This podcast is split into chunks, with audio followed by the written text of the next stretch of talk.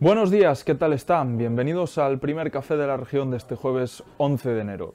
El periódico abre con una doble página que repasa la inversión pública en la provincia. Y es que en 2022 se quedaron pendientes de gastar más de 200 millones de euros en obras.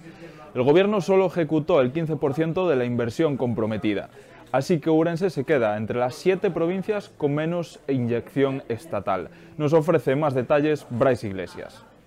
Hoy en la apertura del periódico hacemos un repaso a las obras pendientes, tanto del Gobierno Central como de la Junta de Galicia, con la provincia de Ourense en este año 2023 que acaba de comenzar. Son más de 200 millones de euros lo que suman estas obras que deberían reactivarse o iniciarse a lo largo de este año.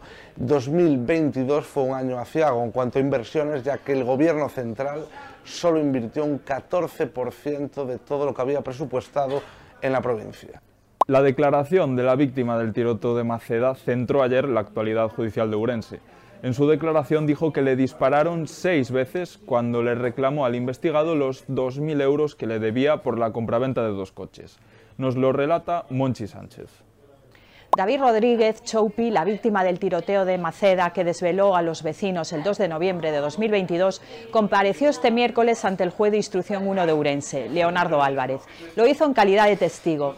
Rodríguez reconoció a Jesús, vecino de Pereiro, de Aguiar, como la persona que le disparó media docena de veces, causándole graves heridas, por lo que tuvo que ser trasladado de urgencia al Chúo. Ante el juez, Choupi explicó que Jesús tenía con él una deuda de 2.000 euros por la venta de coches defectuosos. La víctima del tiroteo sostiene que le había comprado unos coches que contaban con desperfectos inesperados y que él tuvo que asumir la reparación.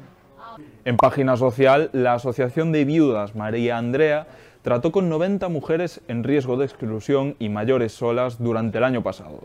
Se reunieron ayer con el delegado territorial de la Junta, Gabriel Alem. Nos cuenta más sobre ello Patricia Casteleiro. Ayer Gabriel Alén, el delegado territorial de la Junta en Ourense, visitó la Asociación de Viudas María Andrea, un grupo de mujeres que lleva trabajando 40 años con las necesidades que, que pueden tener, desde mujeres migrantes a víctimas de violencia de género o ancianas que tienen problemas de soledad. Y ayer se celebró el Día del Usuario de las Bibliotecas. La Biblioteca NOS cerró el 2022 con cifras de récord.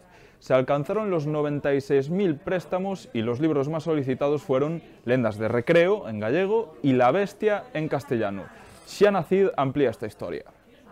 Así es, la Biblioteca Pública NOS de la ciudad cerró el 2022 con récord en las cifras de libros prestados, 12.000 más que en 2021 y 7.000 más que en 2020. Los libros más demandados entre los ourensanos son los de cómic, así como novela policíaca y de intriga. Destacan el libro Lendas de Recreo, en gallego, y La Bestia de Carmen Mola, en lengua castellana. El periódico de hoy también trata otros temas. El Partido Popular pidió ayer la dimisión de Jacome por la polémica del rey Baltasar, condenado por abusos sexuales. Y por otro lado, el juez sobreselló la querella que el socialista Rafael Villarino presentó contra Manuel Baltar y diputados del PP y Democracia Urensana por prevaricación.